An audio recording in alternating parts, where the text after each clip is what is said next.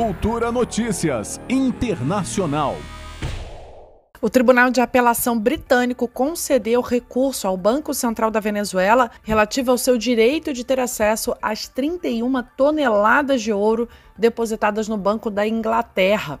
A instância de justiça anulou a decisão anunciada no dia 2 de julho, que reconhecia Juan Guaidó como presidente constitucional do país e dava direito aos seus representantes de usufruir desses bens públicos venezuelanos depositados no território britânico. Já no veredito emitido nesta segunda-feira, a justiça diz que pode existir a possibilidade de que o Estado britânico reconheça um presidente de direito, que nesse caso seria Guaidó, e outro de fato, que seria Maduro.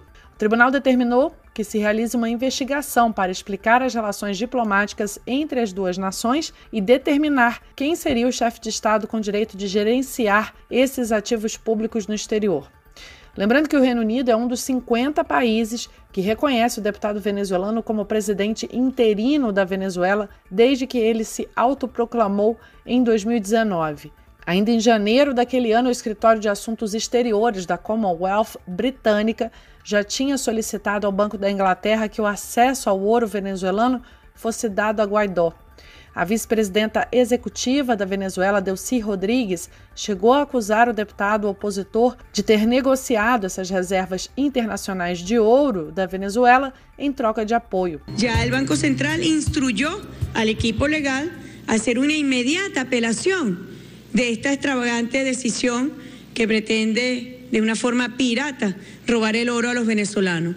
Y además, lo más insólito de todos los insólitos, es una decisión de un tribunal reconociendo a este diputado como jefe de Estado. Um processo penal também foi iniciado contra os participantes do que o governo da Venezuela chama de roubo das reservas de ouro do país.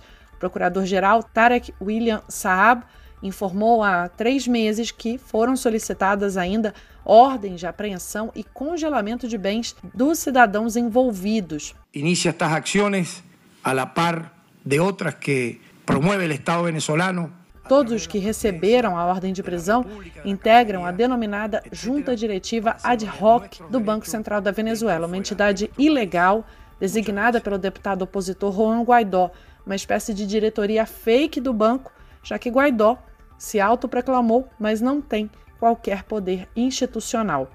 O valor depositado pela Venezuela no Banco da Inglaterra equivale a cerca de 1 bilhão e 800 milhões de euros, aproximadamente 12 bilhões de reais. E o governo de Nicolás Maduro quer usar esses valores para um fundo de combate à Covid-19 gerenciado pela Organização Pan-Americana da Saúde, a OPAS.